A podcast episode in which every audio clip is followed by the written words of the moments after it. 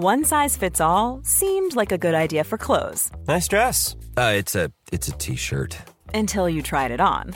Same goes for your healthcare. That's why United Healthcare offers a variety of flexible, budget friendly coverage for medical, vision, dental, and more. So, whether you're between jobs, coming off a parent's plan, or even missed open enrollment, you can find the plan that fits you best. Find out more about United Healthcare coverage at uh1.com. That's uh1.com.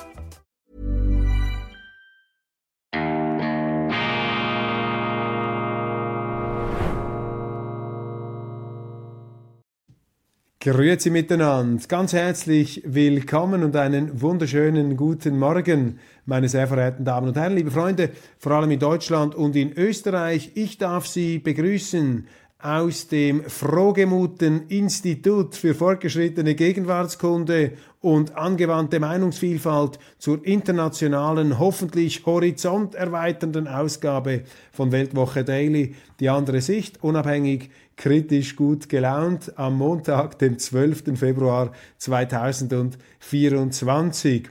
Ihnen allen wünsche ich von Herzen einen schwungvollen, einen optimistischen Start in die neue Woche und seien Sie versichert, ich setze alles daran, qualifizierte Zuversicht zu verbreiten.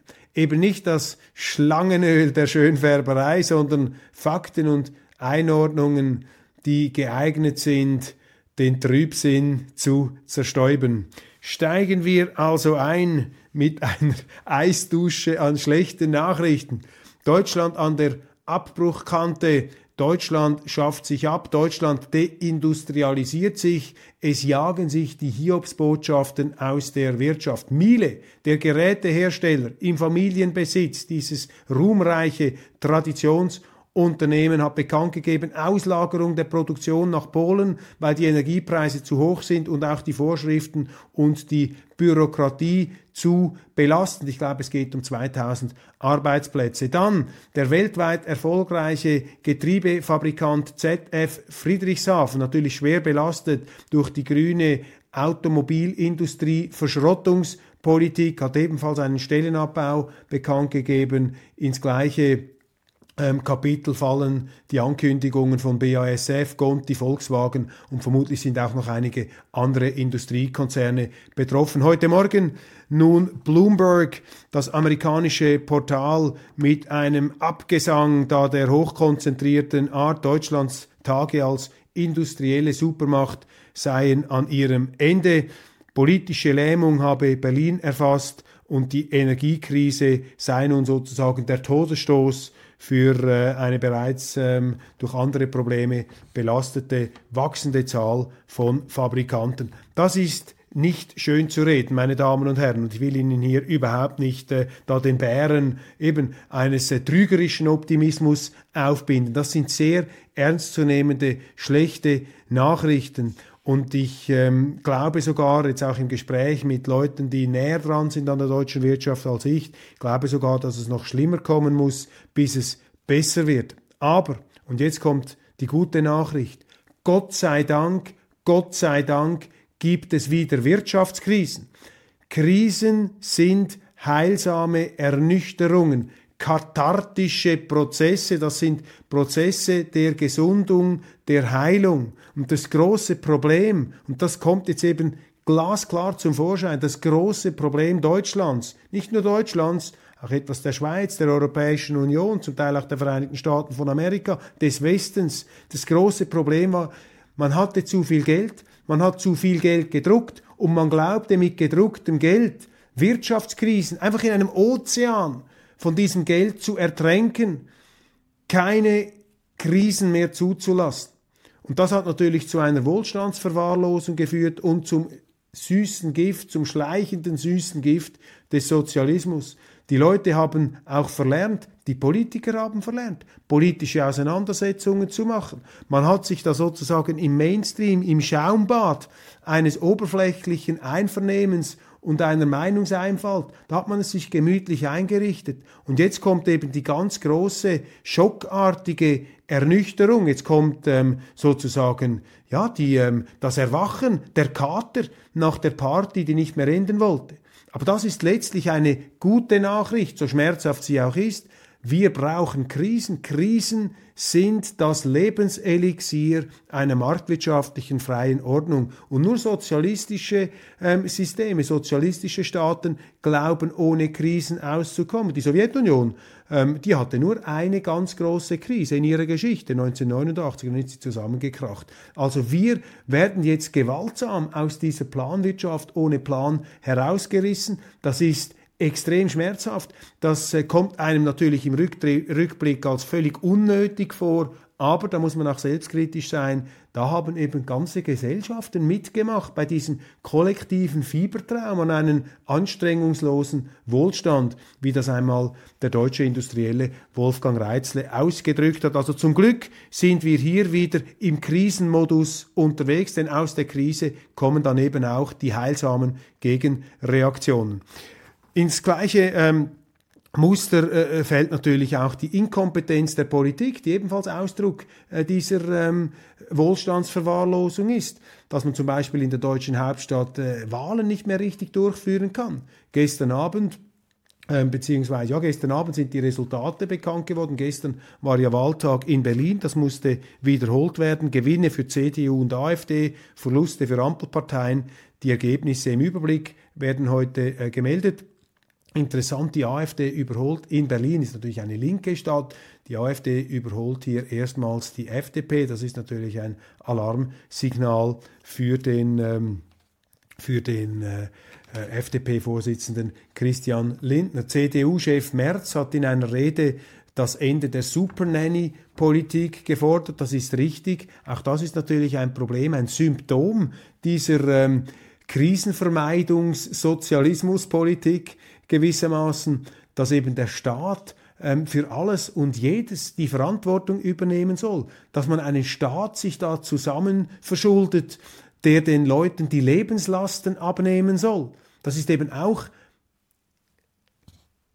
in der deutschen in der Bundesrepublik zur bitteren Realität geworden. Man hat plötzlich glaub, geglaubt, man habe Geld für alles und könne da zahlen und mit äh, diesen ja, mit diesen Summen nur so um sich werfen und jetzt merkt man, dass das Geld nicht mehr funktioniert. Der Kanzler wirbt in den USA für Solidarität mit der Ukraine. Ja, dieser Scholz-Besuch bei Joe Biden, Joe Biden, dem ja ein Gericht jetzt in den Vereinigten Staaten nur ähm, bedingte Zurechnungsfähigkeit attestiert hat. It's that time of the year. Your vacation is coming up. You can already hear the beach waves, feel the warm breeze, relax and think about work. You really, really want it all to work out while you're away.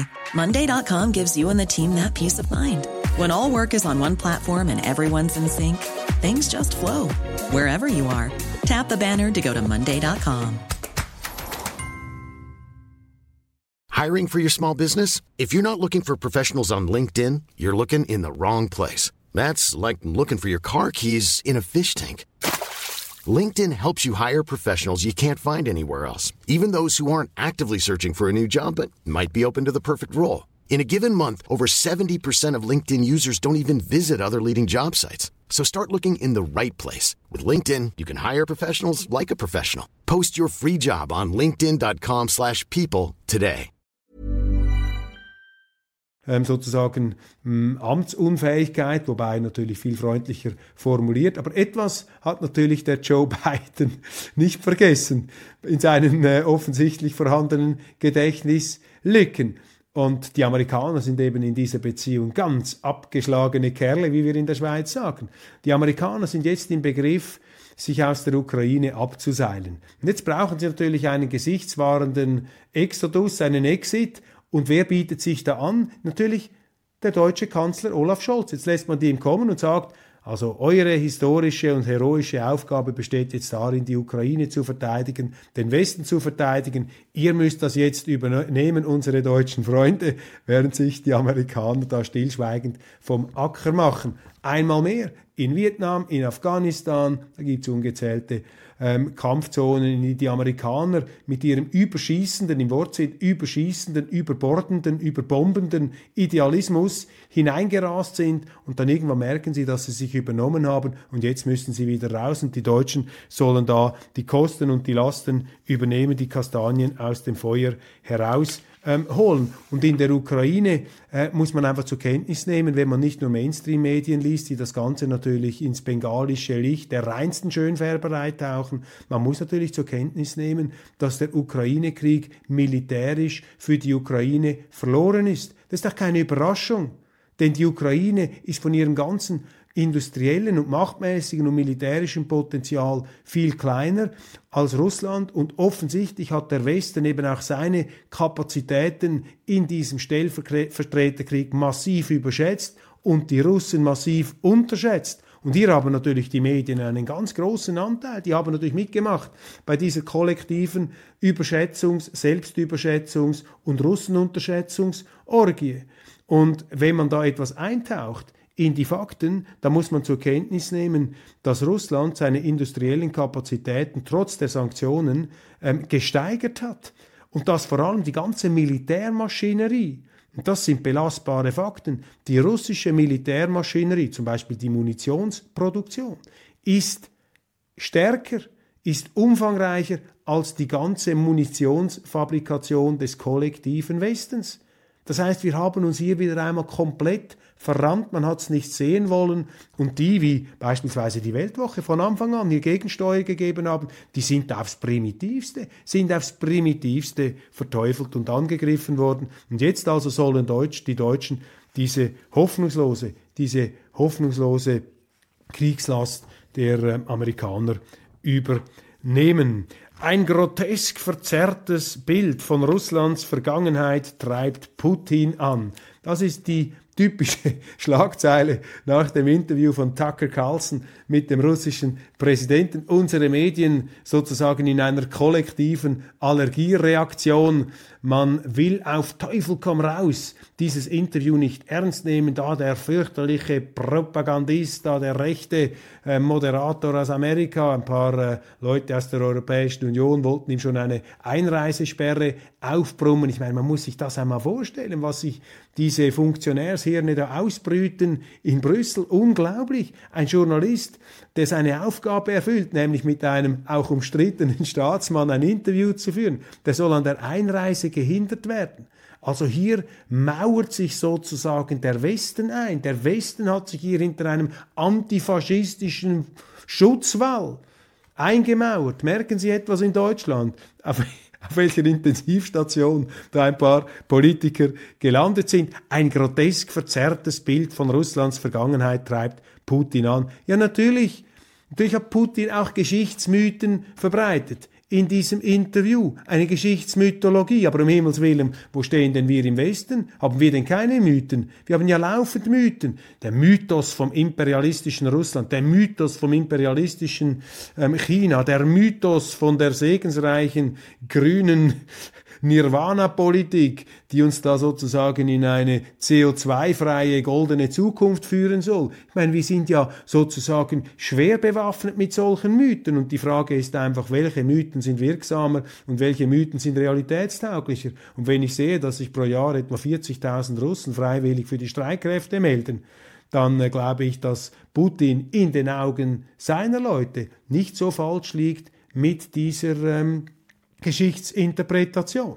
Und man müsste sich meines Erachtens viel intensiver auseinandersetzen mit diesem Gespräch, das bei uns so ähm, hochtrabend, überheblich weggewischt wird, denn da waren doch eine ganze Reihe von interessanten Aussagen drin. Erstens, Putin ist also nicht der todkranke paranoide Halbverrückte, als den in unsere Medien jetzt in den letzten zwei Jahren dargestellt haben. Ganz im Gegenteil, er wirkte vital, er wirkte auch schlagfertig. Gut, er hat zum Teil etwas langfädig geantwortet, 24 Jahre an der Macht, aber wer bin ich, um das zu kritisieren? Auch ich habe manchmal Probleme, mich äh, kurz zu ähm, fassen.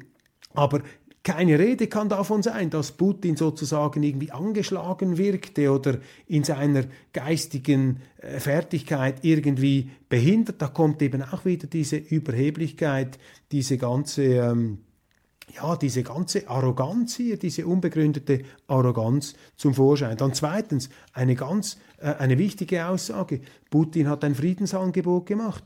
Und zwar hat er sensationell äh, dem Westen offeriert, ich bin bereit zurückzugehen zum Istanbuler Abkommen, das wir vor anderthalb Jahren unterschriftsreif hatten. Stellen wir uns vor, wenn das der Westen mit Boris Johnson, dem Premier mit dem Churchill-Komplex, ähm, nicht sabotiert hätte ja, dann wäre Frieden gewesen. Dann hätten wir ein Ende dieser Kampfhandlungen gehabt, mit viel weniger Zerstörung, mit viel weniger Toten. Das hat der Westen sabotiert. Also an, der, an den Händen unserer Politiker, in Anführungszeichen, klebt dann also auch sehr viel Blut. Man sollte da bescheiden bleiben. Übrigens, Boris Johnson äh, hat sich zu Wort gemeldet, der Ex-Premier, in einem Zeitungsartikel. Er hat gesagt, Tucker Carlson sei ein Landesverräter und Putin sei der neue Hitler. Meine, das ist lächerlich, das ist eine groteske Verharmlosung auch der Nationalsozialisten. Aber eben, Boris Johnson hat dieses Churchill- Syndrom, diesen Churchill-Komplex. Und wenn Sie unbedingt Churchill sein wollen, ja, dann brauchen Sie eben einen neuen Hitler, um selber zum Churchill aufzusteigen. Äh, da müssen Sie aufpassen, meine Damen, da dürfen Sie nicht mitmachen.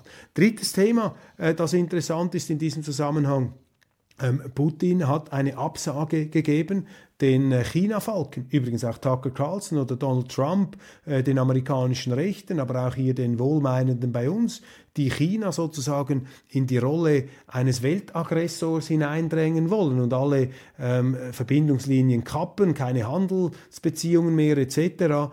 Auch dem hat Putin eine ganz entschiedene Absage erteilt und ich halte es äh, für durchaus gegeben, sich etwas auf diesen Gedanken einzulassen. Schließlich, wenn man das ganze Interview noch einmal Re Revue passieren lässt, ist doch interessant, dass Putin versucht hat, seinen Standpunkt, zum Teil etwas äh, weit ausgreifend, darzulegen. Aber das ist doch auch interessant. Das ist nicht jemand, der sich als Feind des Westens sieht, sondern jemand, der fast ein bisschen verzweifelt ähm, um Verständnis, nach Verständnis ruft. Und ich möchte in diesem Zusammenhang auch zu bedenken geben, ich glaube nicht, dass ein Adolf Hitler äh, seine außenpolitischen Pläne jeweils so ausführlich begründet hätte. Äh, diese Diktatoren, die haben nicht einfach begründet, die haben dann einfach losgeschlagen und sind äh, losgegangen. Also hier glaube ich, wenn man sich aufs Interview einlässt, könnte das doch ein paar sehr interessante Anregungen bereithalten für alle, die da mitmachen und sich darauf einlassen wollen. Jetzt landet die Korrektivrecherche vor Gericht, melden die Zeitungen. Also äh, dieser Lauschangriff da dieses Linksaktivistenportals, das überrascht Sie nicht, wenn Sie meine Sendung hier regelmäßig verfolgt haben. Und schließlich gibt zu reden noch eine Aussage von Donald Trump, er würde säumige NATO-Mitglieder nicht vor Russland schützen. Also hier eine provokative Ansage des mutmaßlichen Präsidentschaftskandidaten der Republikaner. Er würde die NATO-Staaten, die nicht zahlen, durch die amerikanischen Streitkräfte im Zweifelsfall nicht verteidigen lassen. Das löst natürlich ein riesiges Gezeter aus jetzt äh, in der NATO, auch in der Europäischen Union und die Frankfurter Allgemeine zittert und zitiert eine Gefahr für Europa. Also man warnt hier von Trump. Meine Damen und Herren, nicht Trump ist eine Gefahr für Europa. Nicht Trump ist mit seinen Ansagen, mit seiner Provokation, mit seinem Weckruf, zahlt endlich mehr Geld, gebt endlich mehr Geld für die Verteidigung aus, eine Gefahr für Europa. Eine Gefahr für Europa ist die Europäische Union, wenn sie eben diese Verteidigungsfähigkeit vernachlässigt. Eine Gefahr für Europa sind diese Mitgliedstaaten, die ihre Verteidigungsfähigkeit vernachlässigen und stattdessen, weil es bequemer ist, auf das Feindbild Trump einprügeln. Meine Damen und Herren, ich danke Ihnen ganz herzlich für die Aufmerksamkeit. Wir sind am Schluss unserer Sendung angelangt. Ich freue mich, wenn wir uns morgen wieder sehen, unabhängig, kritisch, gut gelaunt.